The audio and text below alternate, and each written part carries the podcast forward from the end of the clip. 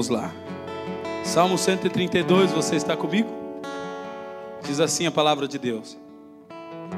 Lembra-te, Senhor, a favor de Davi, de todas as suas provações, e de como jurou ao Senhor e fez votos ao poderoso de Jacó. Verso 3: Não entrarei na tenda em que moro, e eu nem subirei ao leito em que repouso. Não, eu não darei sono aos meus olhos, nem repouso às minhas pálpebras, até que eu encontre um lugar para o Senhor, até que eu encontre uma morada para o poderoso de Jacó.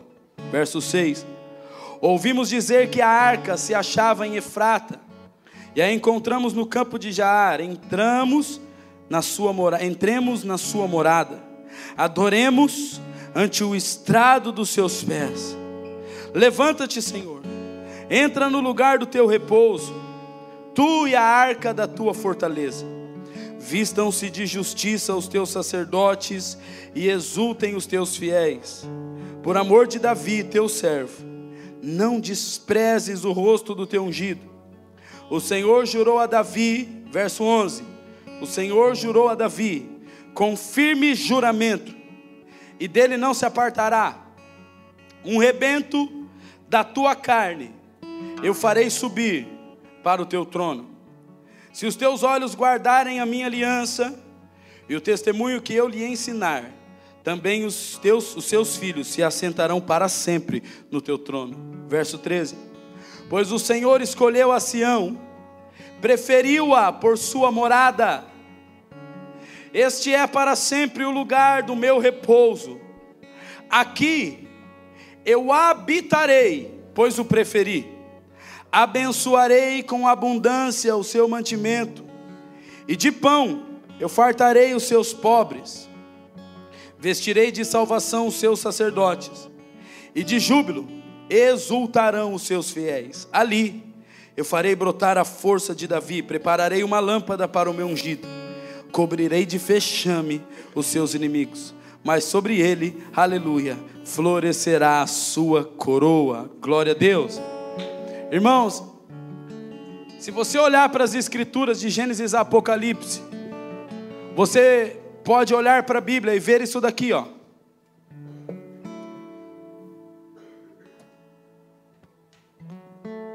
Se você olhar de Gênesis a Apocalipse, você pode ver um, uma casa.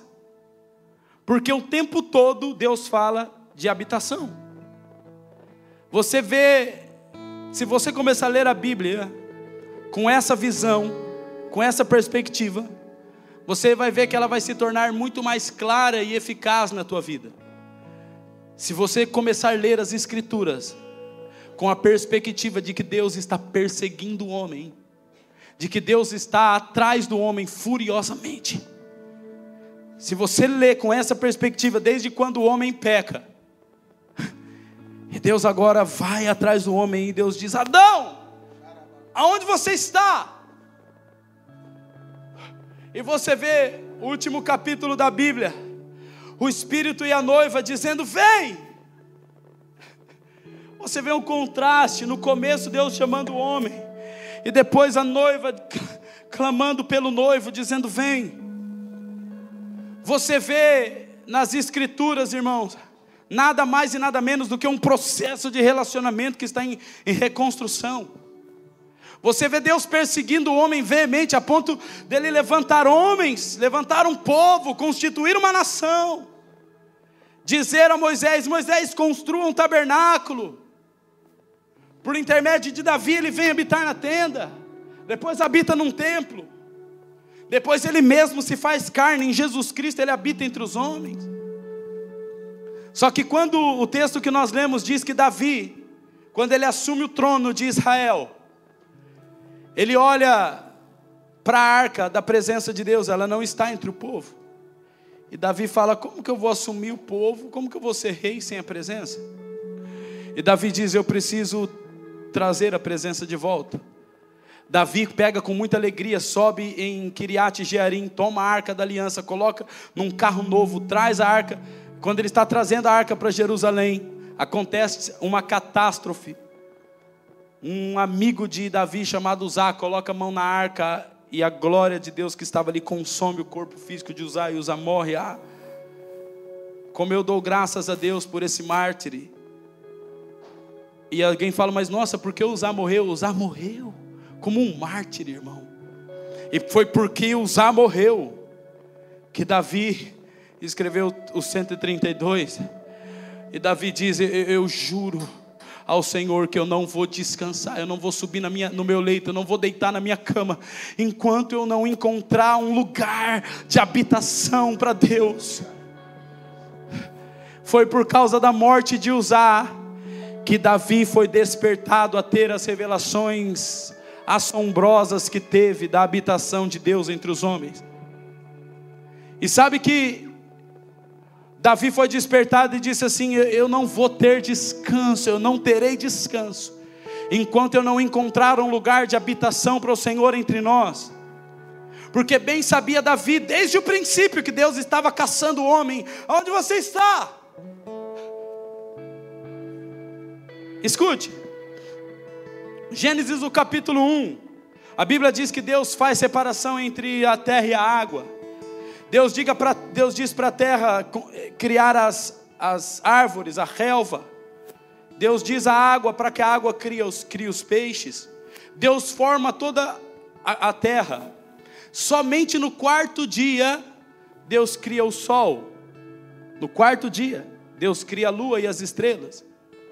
Mas o princípio de todas as coisas é Deus diz: haja luz, e houve luz. Como que houve luz? A gente vai imaginando. Deus criando a terra. Deus diz: haja luz e houve luz, mas o sol ele só criou no quarto dia. E qual é a luz que Deus disse haja e houve no princípio da criação? Porque a gente vai pensando que Deus precisa fazer tudo no claro, né? Então a primeira coisa que ele fez é criar o sol.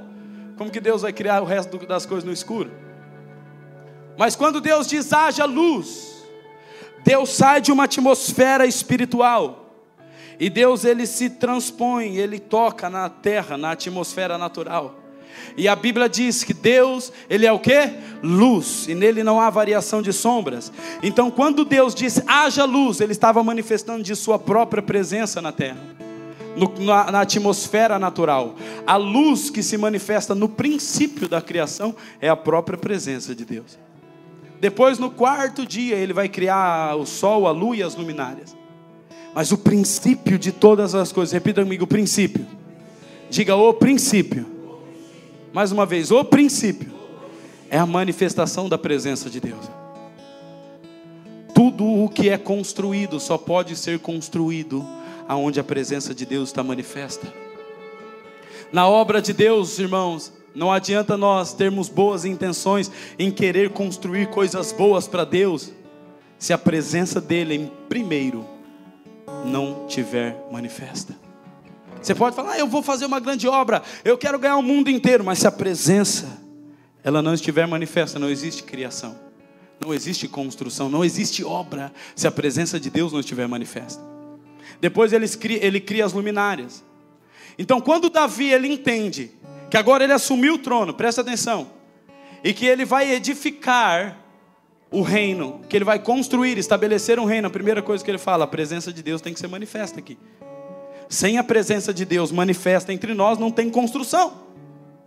E aí Davi, cara, esse Davi, ele nos inspira.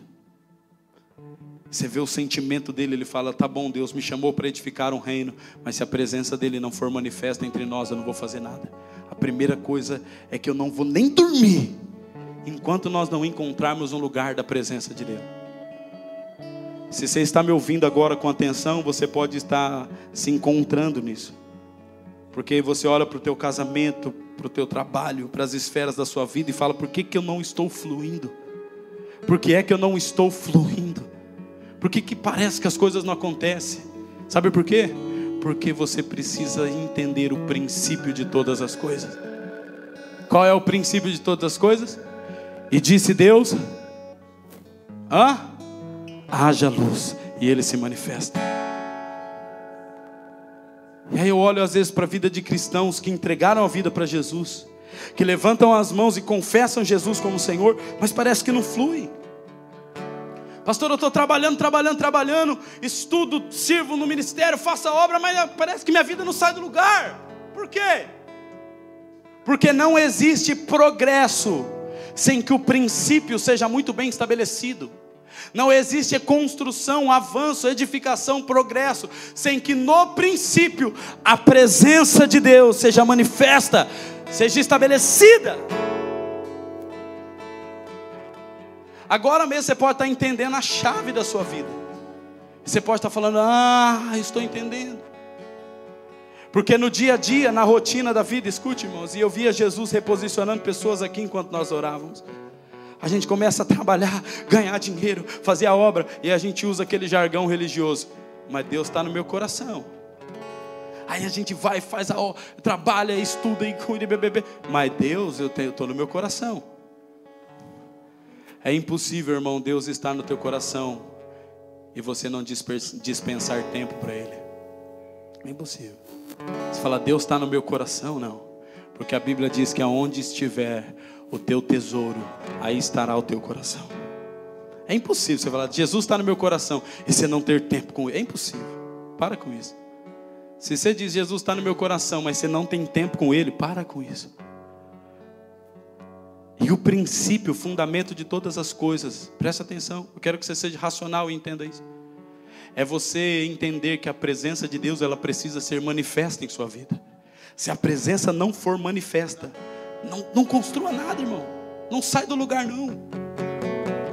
Não existe edificação e construção sem a presença estar manifesta. Aí Davi pega e diz assim: Eu não.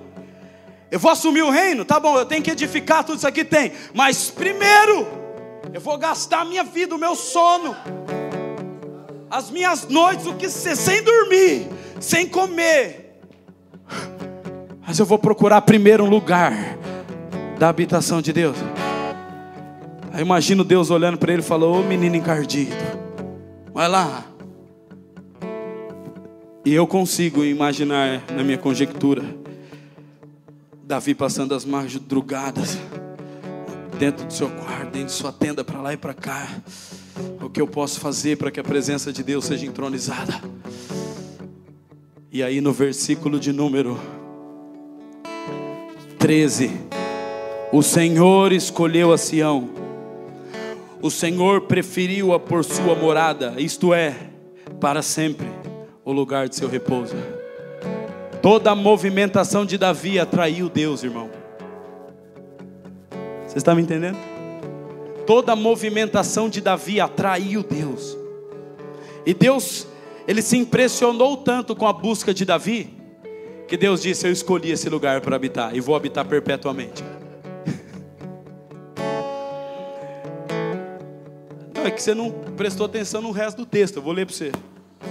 Eu abençoarei com abundância seu mantimento. Eu de pão eu fartarei os pobres do reino. Os pobres do reino serão fartos de pão. Eu vestirei de salvação os seus sacerdotes, de júbilo exultarão os seus fiéis. Ali eu farei brotar a força de Davi. Eu prepararei uma lâmpada para o meu ungido, eu cobrirei de vexame os seus inimigos, mas sobre ele florescerá a sua coroa. Oh meu Deus. Se alguém entender aqui, eu oro para que o Espírito Santo agora mesmo permeie um nível de revelação abundante sobre o teu coração. Ah! Oh! Vem, vem, vem.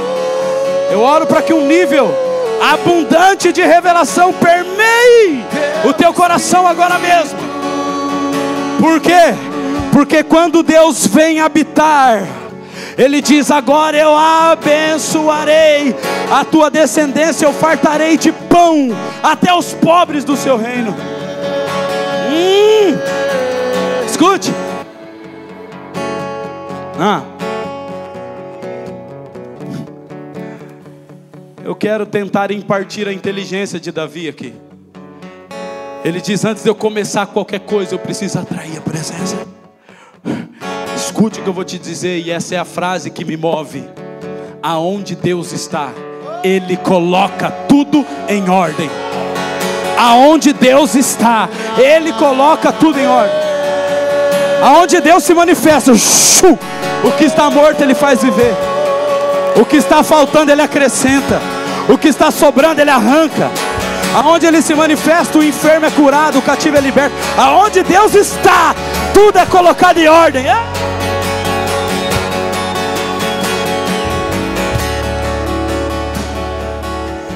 Aí Davi, eu não vou fazer nada sem antes encontrar um lugar para a presença. E o Espírito está chamando pessoas em volta aqui, de volta aqui. Jesus está te chamando de volta para o teu quarto, cabeção, onde você está indo? Para onde você está indo? Não, mas Deus me deu um emprego, eu tenho que trabalhar. Você acha mesmo que Deus vai dar qualquer coisa para você que te roube dele?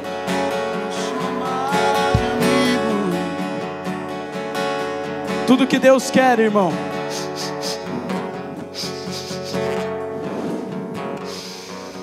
É sentir o teu cheiro todo dia. Ah, mas eu estou trabalhando. Aí eu vou ofertar. Aí eu vou edificar, eu vou abençoar irmãos. Deus não quer as suas boas obras, irmão. Ele quer você.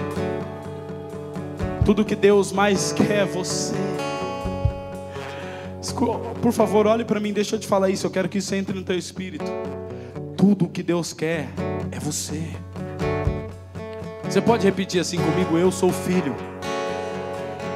Você pode pôr a mão no teu coração e falar para tua alma isso. Falei, eu sou filho. E não há nada que o pai mais queira do que o filho por perto. Não tem nada que o pai anseie mais do que o filho. Por isso Jesus trouxe você aqui nessa manhã para confrontar a religião que pode estar instalada no teu coração e dizer: não, não é o que você faz que me agrada, é quem você é que eu quero. Não é o que você faz que me agrada. O que me agrada é olhar para você em minha presença. É isso que eu quero. Não negocie a presença, irmão.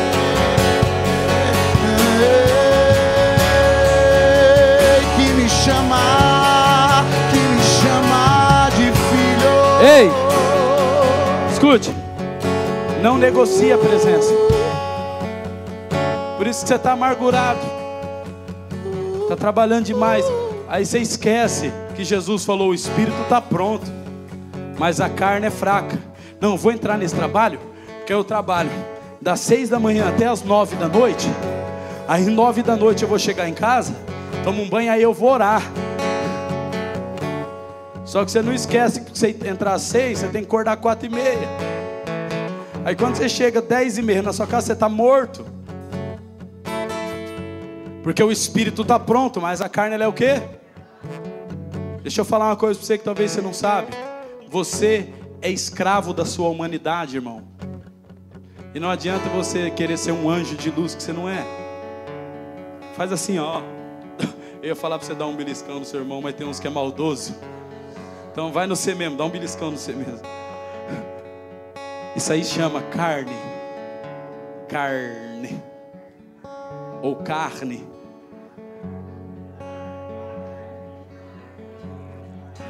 Cada um fala o jeito que quiser, o que importa é que isso daí não vale para nada. Nada. E deixa eu te falar uma coisa do coração de Deus. Nada do que você oferece para Deus dentro da sua humanidade, Ele recebe. Porque da nossa humanidade não procede bem nenhum. Quando Deus anula a humanidade em Noé, Deus diz: do homem não sai bem nenhum. Por isso que o primeiro princípio para um ministro da obra de Deus, você quer me seguir? Morre primeiro. Você quer vir após mim? Então, morra. Negue-se a si mesmo, tome uma cruz. Por quê? Porque se você tentar me oferecer qualquer coisa da sua humanidade, eu não vou receber. Fede. Por que, que você acha que um homem depois de três dias de morto, ele faz o quê? Porque da humanidade não sai bem nenhum, irmão. Tudo que você quer oferecer para Deus com as suas boas intenções, Ele não recebe. Ele recebe aquilo que você oferece por obediência. Deus recebeu o sacrifício de Noé porque ele obedeceu. Não foi porque ele construiu uma arca, falou, ó oh, Deus, a arca que eu construí. Não, Deus recebeu porque foi ele que mandou. E Noé obedeceu. Está entendendo? Então, se você quer oferecer algo a Deus, ofereça o que ele pede, não o que você quer dar. Está entendendo? Você quer oferecer algo para Deus, oferece o que ele pede, não o que você quer dar. Não oferece o que o teu irmão está oferecendo, não, irmão. Oferece o que Deus está pedindo para você. Quando eu casei com a minha esposa, foi um ranca-raba doidado. Lá do Acre, no meio da Amazônia. Acorda de manhã com banana frita, eu com pão com manteiga. Já imaginou? Aí acordou de manhã foi fazer um pequeno almoço para mim. Amor, chegou lá, fez aquele monte de coisa. Vem tomar café da manhã. Eu falei, não, não como de manhã. Ah, mas eu fiz para você. Eu não, mas eu não como de manhã. Ah, mas você não vai comer? Não. Ai, fiz com tanto amor. Eu não, se você tivesse feito para mim, você tinha perguntado o que eu quero. Você me deu o que você quer. Aí ela falou, é verdade. Aí no mesmo dia, vamos almoçar. Ela fez um feijão daqueles acrianos, com molho de tomate, com isso, com aquilo, com abóbora, com tudo dentro do feijão. Na hora que eu fui comer, falei, meu Deus, sou acostumado com feijãozinho só na água. Que é isso? Fiz com tanto amor para você. Eu falei, não, para mim não. Se fosse para mim, você tinha perguntado o que eu quero comer. Coitadinha, hoje ela cozinha tudo só no sal. Faz tudo só no sal. Falei, amor, cadê aqueles temperar? Nem uso mais. Porque ela descobriu o que eu gosto de comer. Não aquilo que ela tem de melhor. Ela fez o que ela tinha de melhor. Mas não era o que eu queria. Está entendendo? E não adianta você oferecer o seu melhor para Deus. Por que, que Deus rejeitou o sacrifício de Caim, irmão? Por quê? Sabe por quê? Não é porque ele não ofereceu o primeiro, não. É porque ele não ofereceu o que Deus queria. Quando Adão peca, presta atenção, você vai aprender. Quando Adão peca, Deus vai lá e faz um sacrifício. Ele mata um cordeiro e cobre a nudez do homem com a pele do cordeiro. E ali Deus estabelece o princípio de sacrifício. Ele diz: a oferta que eu recebo é o derramamento de sangue. E quando Adão transfere isso, transiciona isso para os seus filhos, os seus filhos entendem: ah, o sacrifício que Deus recebe é o derramamento de sangue. Então, quando Abel ele vai oferecer o sacrifício, ele, ele pega o melhor cordeiro que ele tem e ele oferece a Deus. Mas para ele oferecer, ele teve que fazer o quê? Matar, derramou o sangue. Mas quando Caim oferece, Caim vai lá e pega do fruto. E Deus fala: Eu não quero, eu não quero oferta da terra, porque o que vem da terra não me agrada. Eu quero oferta de derramamento de sangue, porque o derramamento de sangue aponta para o nascimento do meu filho, aponta para o cumprimento da promessa. E Deus ainda diz no texto que se Caim queria, que quisesse, ele poderia ser aceito.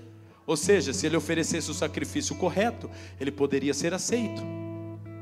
Então não, Deus não desprezou o sacrifício de Abel porque não era o melhor, não. Ele desprezou porque não era o que ele queria. Abel, o Caim deu o que ele queria, mas Abel deu o que Deus queria. Está entendendo? E às vezes você tem boas intenções, quer fazer a obra de Deus, quero fazer a obra. Mas que obra? O que, que Deus queima no teu coração? Obedeça. Esse é o princípio de todas as coisas, a obediência. E Davi conseguiu encontrar o que Deus queria. Comecei dizendo o que, que Deus queria desde o Éden. Deus está fazendo o que com o homem? Deus está perseguindo o homem. E Davi falou: Ah, eu sei o que Deus quer. Deus quer habitar entre nós. Então eu não vou dormir até encontrar um lugar para a habitação dele. Só se você não quiser, você não vai aprender esse princípio nessa manhã. Porque nessa manhã você está entendendo que tudo que Deus quer é você. Só se você não quiser, porque hoje você está aprendendo tudo que Deus quer é você. E se você aprender isso e pegar no teu espírito, diga assim no espírito, diga no espírito, você vai sair correndo daqui, você vai para sua casa, você vai parar tudo, falando para, para, para. Todos os dias eu vou ficar a sós em oração com Deus. Todos os dias eu vou gastar tempo a sós com Ele. Aí você vai amanhã, vai para o teu quarto, uma horinha no outro dia de novo, no outro dia de novo. E daqui a um mês você vai vendo as coisas ao seu redor acontecendo e você vai lá todo dia. E você vai vendo as coisas saindo do lugar, outras entrando, e você está lá todo dia, no mesmo lugar, fazendo a mesma coisa, todo dia, no mesmo lugar, fazendo a mesma coisa. E você olha ao seu redor, as coisas estão sendo construídas. Por quê? Porque primeiro você disse, haja! E Deus veio e se manifesta. Aonde Deus está, tudo é colocado em ordem. Abra sua Bíblia no livro de Marcos, capítulo 2. Que me chama de filho. Deus quer você, irmão, Ele vai te pegar. De qualquer jeito, Ele vai te pegar. E eu disse de qualquer jeito, hein? E Deus sabe como pegar você. Deus sabe como te pegar, Ele vai te pegar. Vai. Ele vai provocar situações para você correr para Ele. Ele vai ficar lá assim, tá vendo, filho? Foi comer lavagem de porco porque quis, eu estou aqui te esperando. Uhum.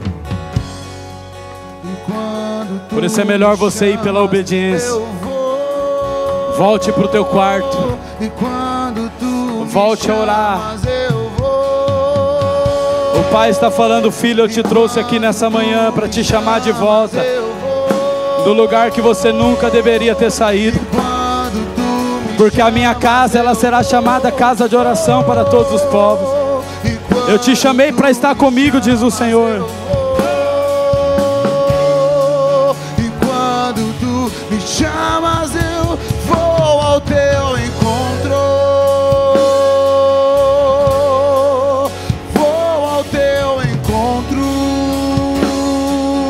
Vamos lá. Marcos capítulo 2.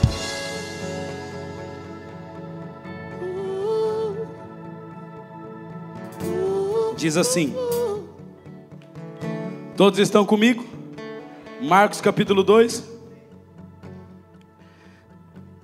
Dias depois, entrou Jesus de novo em Cafarnaum. E logo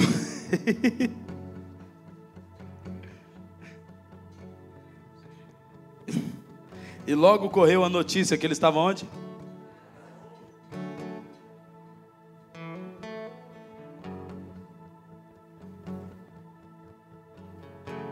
E logo correu a notícia que ele estava onde?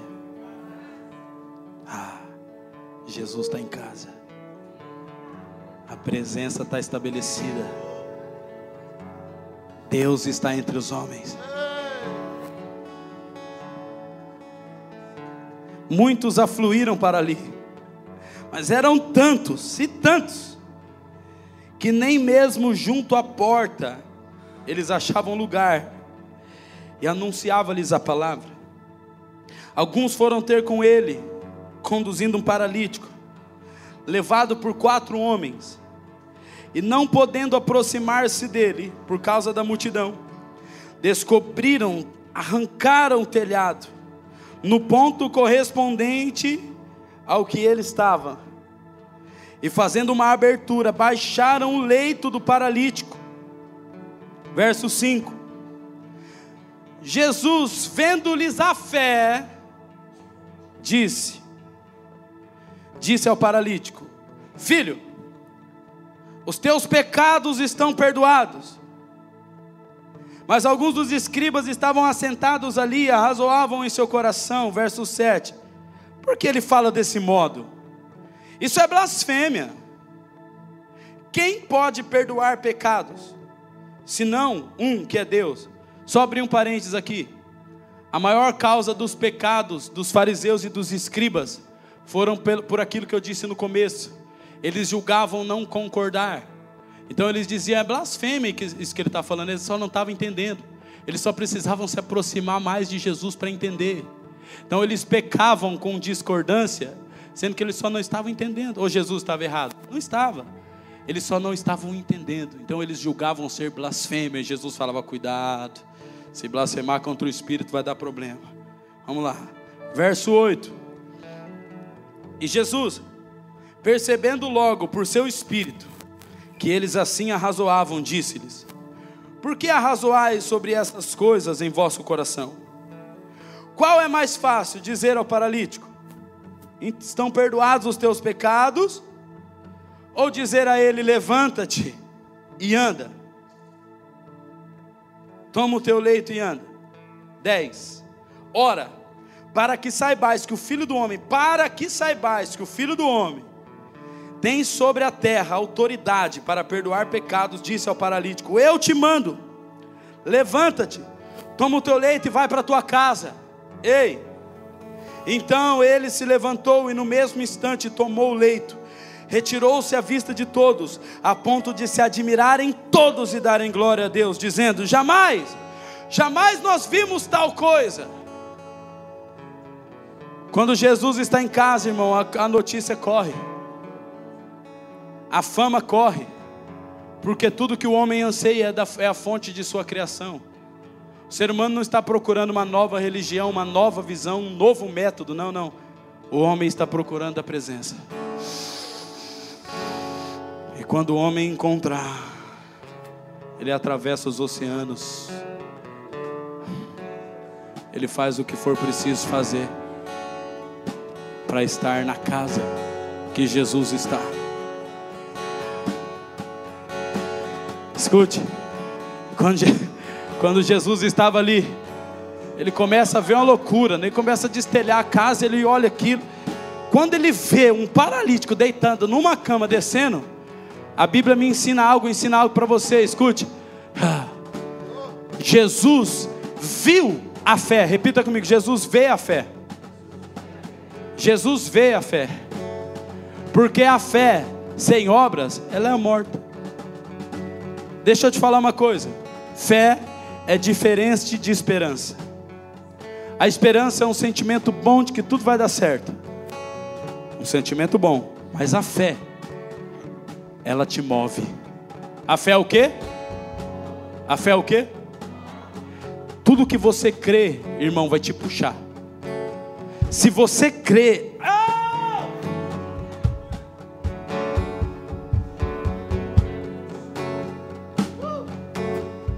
Escute, se você crê, você vai gastar todos os seus recursos em favor daquilo que você crê. Se você crê, você você atravessa o oceano nem que for nadando, meu irmão.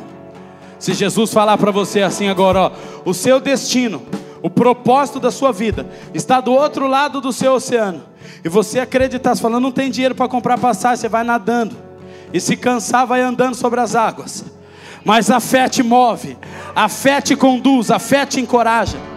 Por isso, não confunda a fé com esperança, porque fé, ela é manifesta nas obras. E alguém me pergunta, por que é que vocês têm 40 ministros orando 24 horas por dia, 7 dias da semana sem parar? Por quê? Por quê? Porque nós estamos crendo no avivamento que já está instalado nessa terra. E nós estamos provocando as regiões celestiais. Então não vem falar para mim se você crê, se você não se move. Tudo que eu creio me puxa. Tudo que eu creio me puxa. Eu estou depositando todos os meus recursos, toda a minha vida crendo no que já está acontecendo. Se você tem uma palavra e você não está vivendo ela ainda, você precisa de fé. Porque se você tiver fé, você se levanta da cadeira confortável da religião e corre em direção a ela. Corre! Chamas eu vou ao teu encontro. Então, você é transicionar de filho mimado para filho maduro. Porque o filho mimado fica na cadeira esperando. Papai falou que vai trazer um presente para mim. É normal, pode ficar esperando. Mas quando você amadurecer, aí você fala: ah, meu pai falou que tem algo para mim. Dá licença que eu vou buscar. Porque você acredita. E a fé te move. E quando aqueles homens destelharam o telhado, Deus falou assim: Hã? Estou vendo a fé deles. O que que Jesus viu? Irmão, você, você só pode estar brincando. O que que Jesus viu? Jesus viu os caras destelhando, arrancando o telhado para tocar nele. Ele falou: Meu, esses caras acreditam em mim mesmo. E agora eu quero confrontar o teu coração. Confrontar. A crítica que me acompanha há 10 anos é essa. Como alguém pode falar que acredita em Jesus, se não consegue falar com Ele 10 minutos, cara?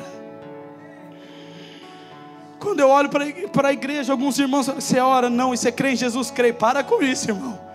Alguém te convenceu, mas crê você não crê, não. Porque se você crê que Jesus, Ele é o Verbo vivo, Ele é o poder de Deus. Ah, não, não, não. O dia, olhe, olhe para mim, olhe para mim, olhe para mim. O dia que o teu coração for possuído de fé, de que Jesus Cristo é o princípio e o fim, o alfa e o ômega, o governo de toda a terra, e o nome de Jesus está acima de tudo, no céu, na terra. Ah, a sua vida muda. Você começa a ficar estranho. Você começa a buscar Ele de dia, de noite, na hora do almoço. Você começa a orar, buscar. Por quê? Porque você acredita em quem Ele é. A fé te move. A fé. Davi disse assim: Cara, eu acredito tanto que onde a presença de Deus está, Ele coloca tudo em ordem. Eu vou trabalhar dia e noite, eu vou ficar sem dormir, mas eu vou trazer Jesus para o meio de Israel. Hum. E você pode sair daqui dizendo: Eu acredito que Deus pode mudar a tua vida. E gastar a tarde inteira assistindo Netflix. Ah! Conta outra, irmão. Se você sair daqui hoje dizendo assim: Eu acredito que Jesus pode mudar a minha vida. Ah, cara, você não vai dormir não. Você não vai dormir não, você vai acordar apaixonado, você vai passar o dia amando, você vai dormir desesperado e à noite você vai acordar. Cadê? Aonde que está ele? Ele está vivo. Você vai ficar estranho, irmão. Você vai ficar estranho. Aonde você estiver, você vai estar. Tá, eu estou sentindo Jesus aqui. Ah, você está louco? Tô. Ele está vivo. Jesus está vivo. Você só precisa crer nisso. Você só precisa crer. E isso é suficiente. Jesus disse: Essa é a obra de Deus. João capítulo 6, verso 27, 29 ou 27. Mas que ele falou, ele falou. A obra de Deus é que vocês creiam naquele que por ele for enviado. Sabe por que Jesus disse isso? Sabe por quê? Porque a fé te move. Se você crê que Jesus é o filho de ah, você só precisa crer. Se você crê que Jesus é o filho de Deus, ele está vivo. Você nunca mais vai conseguir passar perto de um pobre sem estender a mão para ele, nunca mais. Se você crê que Jesus Cristo está vivo, você nunca mais vai ter indiferença com teu irmão. Para, acabou. E aí a igreja fica tentando solucionar a problemática sem tratar a raiz. A raiz é a fé. A raiz é crer. Então não adianta a gente ministrar o caráter sem ministrar o espírito. E o espírito é: Jesus está vivo dentre os mortos. Ele vive e ele reina para sempre.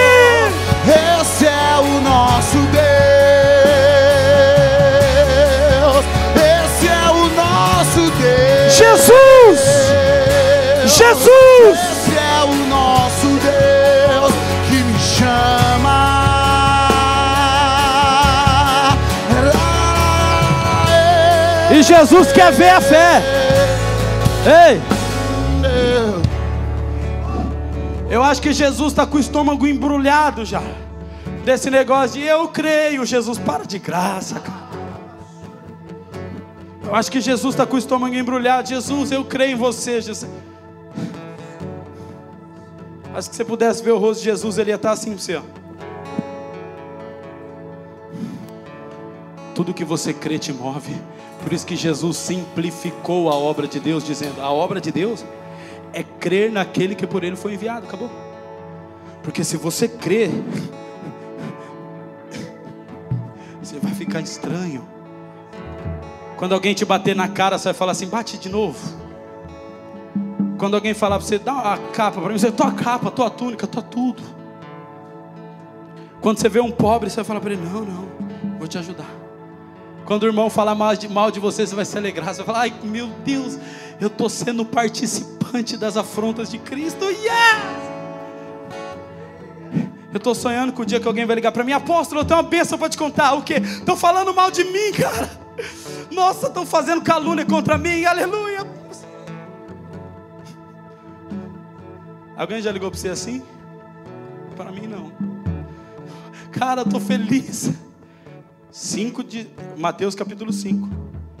Alegrai-vos e exultai quando os injustamente vos perseguirem e vos caluniarem e mentindo disserem todo mal contra vós, regozijai-vos e exultai, pois é grande o vosso galardão no céu, e assim perseguiram os profetas que vieram antes de vós.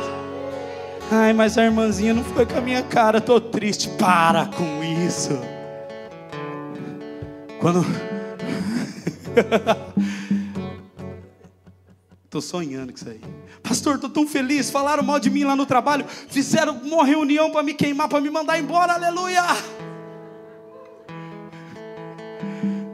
Fizeram uma casinha para mim lá, armaram. Eu vou, eu vou ser mandado embora. Pastor, eu vou ficar sem emprego por causa disso. A minha família vai passar fome. Está na Bíblia que era para ser assim, mas é difícil para caramba. Mas quando a gente crê em Jesus, isso acontece. Porque a gente fala, se ele passou isso, eu vou passar também. Explica para mim, por que, que os apóstolos, quando eles foram açoitados, estou falando de apanhar, irmão, de chicote, e eles saíram com as costas todas cortadas, eles saíram cantando, dançando e cantando, em terem a honra de ser participando do sofrimento de Cristo. Ai meu Deus, sabe por quê? Porque eles criam em Jesus. Se você crê em Jesus, deixa eu contar um segredo. Se você pegar isso, sua vida vai mudar hoje. Se você crê com profundidade em Jesus, nada mais te ofende. Nada mais te ofende. dia que você crê em, com profundidade em Jesus Cristo, as perseguições se tornam a sua alegria. As provas se, se, se tornam a sua alegria. Porque você sabe que você vai amadurecer. Você não vai fazer campanha pedindo para Jesus libertar você da prova. Não, você vai se alegrar. Você falar, Jesus passou coisa pior do que eu, que isso. Escute. Aí quando Jesus vê aquele homem descendo, Jesus fala assim: Eu vou mudar a sua vida. Aí Jesus fala para ele assim: Seus pecados estão perdoados. E continua pregando. Aí os fariseus olham e falam: Quem que é esse que tem poder para perdoar pecado? É Jesus, o cara ali pendurado. Seus pecados estão perdoados. Aí Jesus olha para os caras, os caras contradizendo Jesus. Jesus fala assim: por causa de vocês, para que vocês creiam que o Filho do Homem tem autoridade para perdoar pecado. só quero que vocês creiam que eu tenho poder para perdoar pecado. Por causa de vocês, dá uma olhadinha. Levanta e anda, pega o seu leito e vai embora. o cara pula, fica em pé. Todo mundo fica chocado por ver o paralítico andar. Mas Jesus não queria que ele andasse. Não, não. Senão ele tinha curado primeiro. Levanta e anda, filho. Coitadinho. Está paralítico. Levanta e anda. Deixa eu te falar uma coisa. Deus não sente como a gente sente. Se fosse eu, vendo o cara paralítico, a primeira coisa que eu ia falar, pelo amor de Deus, levanta e anda agora, ser curado.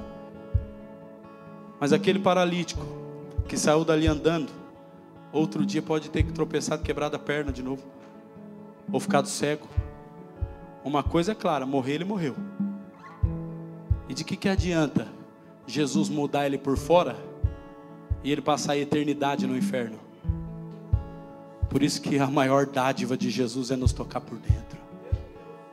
O maior milagre de Jesus na sua vida não é mudar a sua conta bancária. Para. O maior milagre de Jesus não é abençoar o teu casamento, não. Deixa eu te contar uma coisa. Você sabia que vão ter casais que vão passar luta o resto da vida? Vai. Aliás, todos vão passar luta o resto da vida. Mas luta sempre vai ter. Ainda mais quem é casado com a Helenita. Eu oro muito por você, viu, filho? Eu redobro as minhas orações. E pela Alexandra também eu redobro. Escute. Mas tem casais que nunca vão se encaixar, não, por quê? Porque Deus quer refinar o caráter. Aí Deus vai, que, vai ter que ensinar a perdoar, amar, respeitar o resto da vida. Deus podia fazer um milagre por fora? Podia. Mas o que Ele quer é transformar por dentro. E por causa da incredulidade do povo, Jesus fez o paralítico andar. Mas o que Deus queria era transformar ele por dentro. Tem coisa mais. Escute. Tem coisa mais poderosa do que passar a eternidade com Deus? Nada é mais valioso que isso, irmão. Nada. E a condição para ser salvo é a remissão dos pecados. Então, Deus olhou para aquele paralítico e falou assim: ó, A tua fé.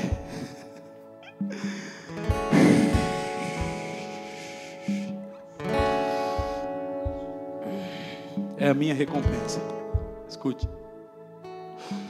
Jesus olhou para aquele paralítico e falou: A tua fé me admirou tanto que eu quero que você passe a eternidade comigo.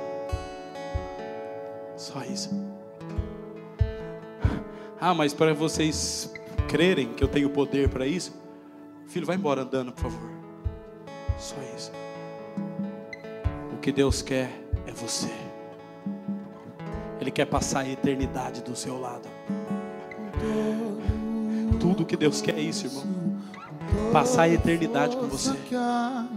Você está me entendendo? Tudo que Deus ministrou ao teu coração hoje precisa mover você. Se não te mover, é porque ela não entrou no teu coração. Porque o que entra no teu coração te move. A Bíblia diz sobre tudo que se deve guardar, guarda o teu coração. Porque do teu coração procedem as fontes da vida. Ou seja, tudo que for o teu coração vai te mover. Por isso que a palavra de Deus, quando ela é semeada no coração, ela dá fruto. Quero que você feche seus olhos nesse momento. Coloque a mão no teu coração. Você que ora em línguas, vai orando em línguas aí. Chorebando colobrocote, vai orando em mistério. Você que ora em línguas, vai orando. Calabachou, vai orando. Eu quero declarar que a palavra de Deus, ela não vai penetrar só a tua mente, ela vai possuir o teu coração. Todo o teu comportamento será mudado. Choriminde calabrabacanda, vai orando em línguas. Vai diluindo a palavra no espírito. Vai diluindo aí no espírito. Vai orando em línguas, isso. Vai diluindo no espírito. Robodo colobo, chobro colobo do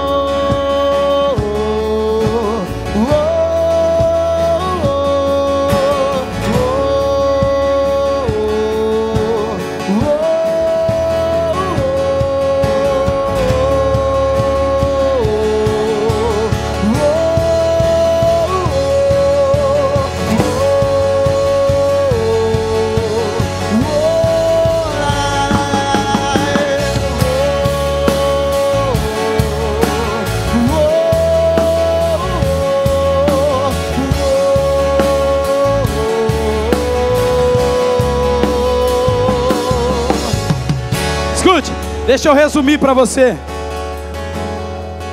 Aonde Jesus está, Ele coloca tudo em ordem. Por isso, se for preciso, a partir da fé, se você crê nisso, irmão, como eu creio, sabe por que, que nada me atemoriza? Escute, eu digo nada, e eu esquadrinho meu coração para dizer isso: nada me atemoriza porque em meio a qualquer adversidade, por mais que doa no meu coração, eu sei que eu tenho um lugar em Deus. Eu vou entrar nele, eu vou atrair a presença, porque aonde Deus está, Ele coloca tudo em ordem.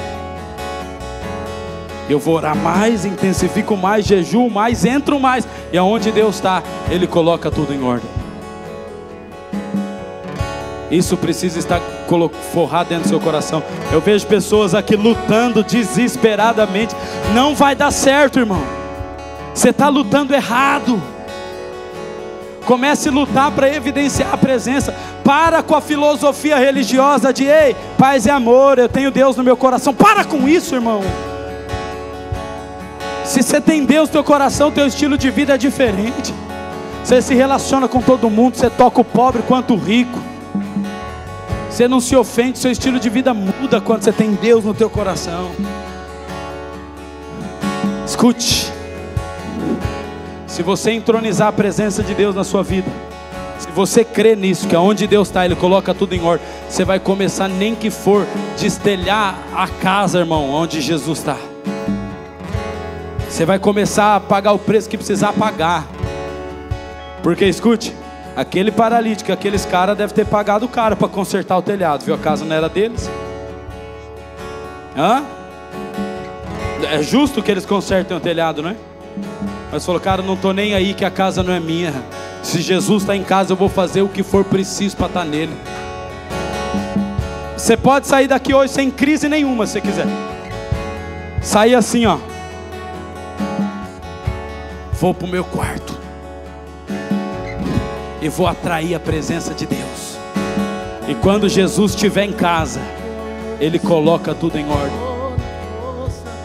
Eu só vou dar o segredo aqui para a gente terminar. Isso é forte. Sabe por que, que pessoas não conseguem buscar a Deus? Sabe por quê? Sabe por quê? Porque ainda não foram transformados no seu interior. Mas não é só Deus que pode transformar o interior, é. Mas para que você possa se achegar a Ele, você precisa entender o corpo. Aquele paralítico só conseguiu estar com Jesus porque ele entendeu o corpo. Ele não chegou sozinho, irmão. Está entendendo? Ele não chegou sozinho, ele entendeu o corpo. Ele entendeu que ele precisava de gente para ser curado por dentro. Você está me entendendo? Você está me entendendo? Aquele paralítico entendeu, eu preciso ser curado, mas eu preciso de gente para isso. Sozinho, irmão, você nunca vai conseguir entrar na dimensão que Deus tem para você. Com o seu vínculozinho de relacionamento privado, você nunca vai conseguir entrar no que Deus tem para você porque tudo que Deus faz, Ele faz a partir do corpo. Você precisa se relacionar, tocar em pessoa e falar: irmão, eu estou doente, eu sou paralítico, me leva, vamos caminhar junto, vamos buscar junto, vamos encontrar Jesus junto. Sabe por que Deus disse para a igreja: orai sem cessar, dia e noite? Não sou eu que estou aqui 24 horas por dia, escute. Existe um corpo fazendo isso. Pessoas se revezam na habitação, no lugar que nós estamos construindo para a manifestação de Deus. Existe um corpo em movimento. A operação é do corpo. Escute, eu quero confrontar você nisso. Tudo que Deus faz, Ele faz a partir do corpo. Deus não faz a obra dele no indivíduo, Deus faz na coletividade, irmão. Eu quero agora, em nome de Jesus, que toda mentalidade religiosa e egoísta seja destronada de sobre a igreja. Porque para que a gente possa rasgar os telhados e entrar na presença, nós vamos precisar depender um dos outros. Porque ninguém aqui, irmão, caminha sozinho, não. Nós precisamos um dos outros. Falar, dá a mão aqui para mim. Nós vamos entrar na glória de Deus. E você precisa agora mesmo adorar ao Senhor em obediência, em dizer assim: não é verdade, eu vou me relacionar. Sabe por que, que um dos pilares dessa casa é todos os domingos a gente sentar todo mundo na mesa? E o almoço é totalmente gratuito para não ter objeção para ninguém almoçar. Só para que todo mundo fique, desde o pobre ao rico, porque eu sei que tudo que Deus faz, Ele faz no corpo, e a comunhão é a cura da alma. A comunhão é a cura da alma, irmão. A comunhão é a cura da depressão, é a cura da solidão. Relacionamento é a cura do homem.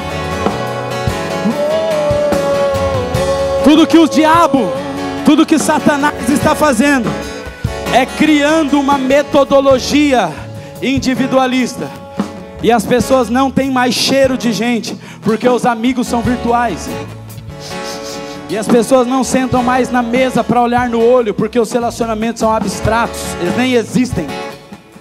E aí a gente vê uma geração com índice de depressão, suicídio. Por quê? Porque está doente. Você quer ser curado no seu interior, irmão? Junta quatro, cinco aí e fala: vamos entrar junto. Satanás está provocando, nem casamento, nem casamento está sustentando. Satanás quer ver o homem sozinho. Porque Deus deu uma deixa lá no jardim, ele falou: "Não é bom que o homem fique". Aí Satanás falou: "Ah, não é bom, então eu quero deixar ele só". Aí tudo que Satanás está arquitetando no mundo é para o homem ficar só. E às vezes você acha que tem quatro, cinco amigos que pensam igual a você e você tem comunhão? Não tem não. Você só tem comunhão com quem é diferente de você. Você só consegue ter comunhão com quem pensa diferente. Você só consegue ter comunhão com quem você não conhece. você está me entendendo? E é isso que o Espírito quer promover aqui nessa manhã.